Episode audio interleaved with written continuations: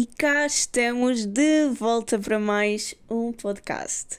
Bem, malta, eu tive saudades vossas, não sei se vocês tiveram saudades minhas, mas espero que sim, percebem? Nem que seja só para ouvir esta voz. Eu digo sempre isto, tipo, no início dos podcasts, mas é muito verdade. Eu sei que isto é uma relação muito próxima entre vocês e eu, eu e vocês. Então, o que é que eu venho trazer-vos para este episódio? Nem eu sei bem, mas ao longo do episódio vamos descobrir. Ok? Porque é assim, malta. Uh, eu decidi simplesmente pegar no telemóvel, decidir ligar o gravador e, ok, é o que tiver que sair, será e sairá. Um, e vamos começar aqui por um tema que é a frustração de estar parada. O que é que vocês acham? Parece-vos bem? A mim também me parece ótimo.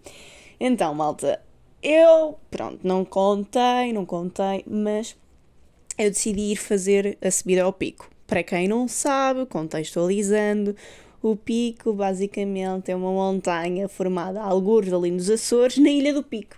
Pico?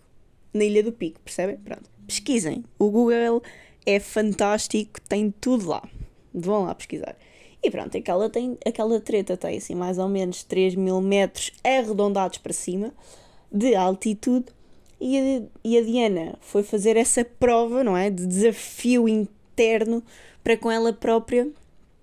A subir foi fantástico e a descer nem todos os santos ajudaram neste caso.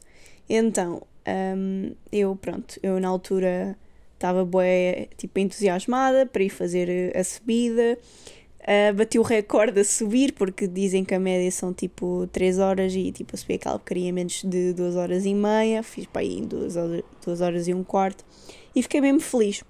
Só que eu decidi, tipo, tipo, eu escolhi para já um dia em que estava um dia boé, tipo limpinho, para não haver chuva, para não escorregar 3 mil metros abaixo.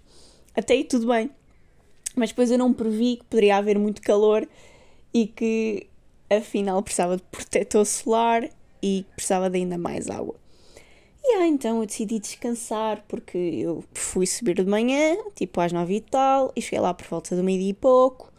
E depois o que aconteceu foi esta coisa maravilhosa, adormecer precisamente ali naquele piquinho do meio-dia, uma da tarde, ir não é, da cratera até ao piquinho depois descer, não é? De, de estar lá no topozito, maravilhoso, descer tudo.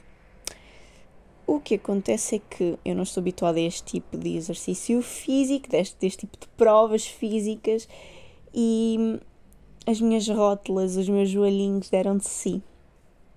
Desde essa altura que não tenho estado muito bem e já andei a correr muitas coisas. Já fui osteopata, já andei em quiropratas, já fiz mil e uma mesinhas maravilhosas e até agora nada.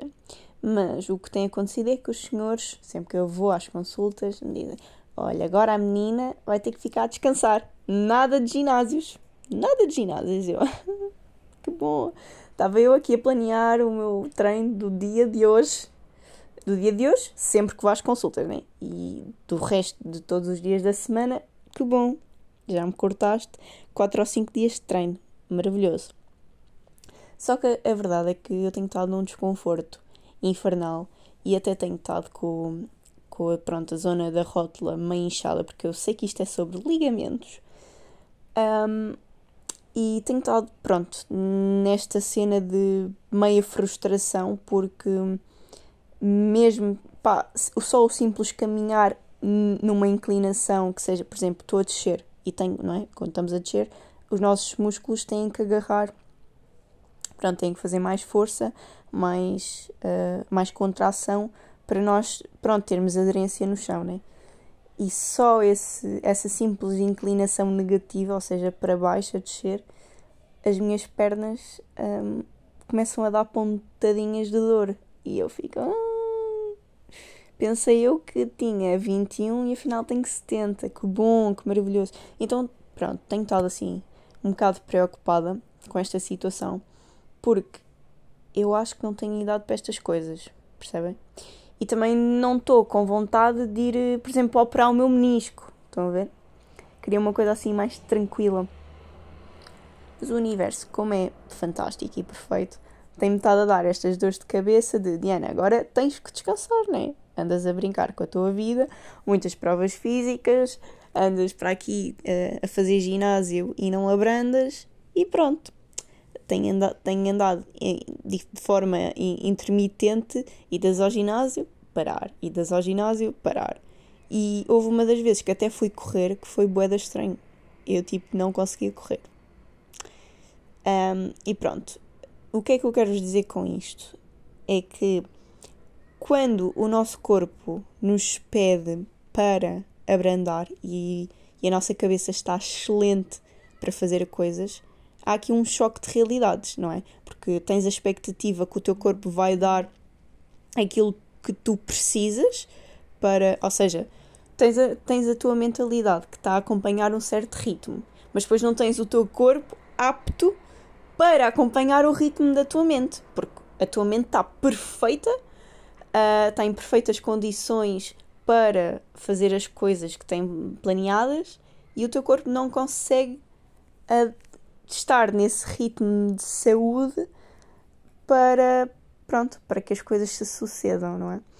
E, e portanto o meu o meu advice aqui o meu conselho maravilhoso é de mesmo quando estamos neste tipo de situações onde há mais frustração, é de abrandarmos e tentarmos realmente ouvir o nosso corpo, mesmo que isso às vezes nos irrite ou que nos revolte de alguma forma, porque uma pessoa que esteja habituada a treinar de forma regular, claro que parar o ritmo de treino é chato.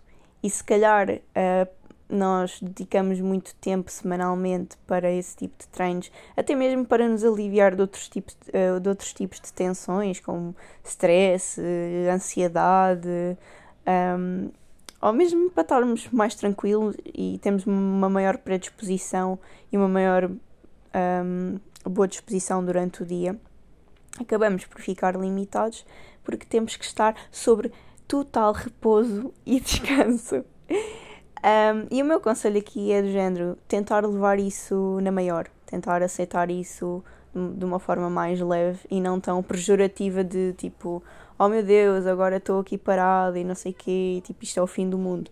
Malta, come on, também é bom descansarmos, também é bom abrandarmos e não nos podemos esquecer que é sobre a nossa saúde. Se está em jogo a nossa saúde, não vamos ser estúpidos estamos a pôr em causa um, o nosso corpo. E com isto não estou a dizer, pá, olha, se está-te a doer, está a doer a unha, tipo, não treines. Não é isso, malta.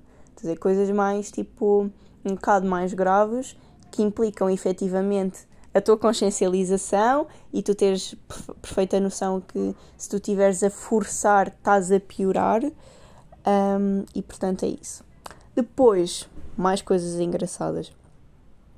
Isto eu vou falar mais especificamente num contexto feminino, mas quem for masculino e se sentir um, contextualizado e pronto, uh, que sinta que também esta mensagem é para, para, para ela, tipo, aceitem, ok? Pronto.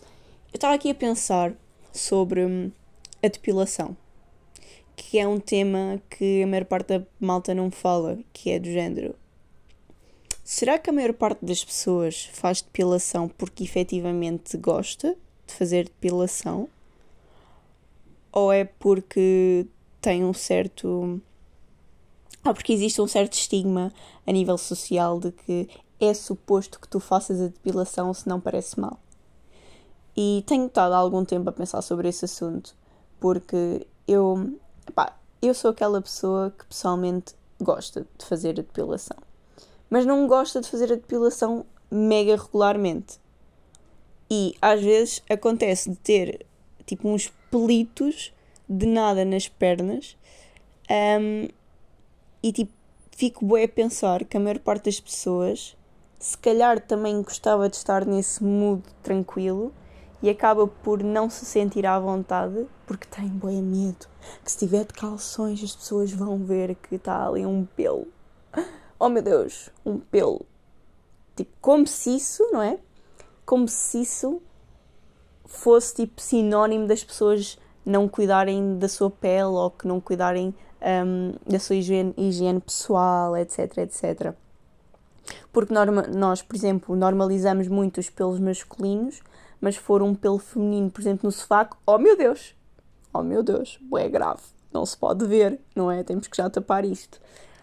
Um, e eu acho que isto também é uma forma de fazermos embrace do nosso corpo, não é? Porque tanto estando lá o pelo ou não estando lá o pelo, eu acho que, a nossa, que se a nossa atitude for totalmente indiferente, isso significa que tu, em ambas as circunstâncias, estás de bem com o teu corpo.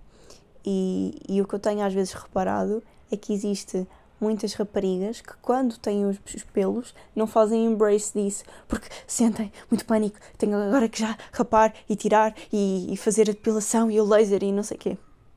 E é bom, é ok, malta. Com isto, eu não estou nada a criticar quem gosta de fazer regularmente a, a depilação. Só estou a falar que eu acho que existe uma certa pressão de termos que estar sempre lindas, maravilhosas, perfeitas. Não podemos estar não in pack, não é? Não podemos estar, um, pá, digamos, numa mess ou com um aspecto fanhoso, digamos.